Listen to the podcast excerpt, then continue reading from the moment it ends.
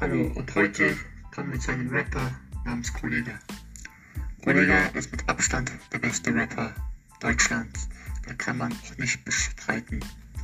Lyrisch einer der krassesten, Double Time auch einer der krassesten. Das ist nochmal Fakt.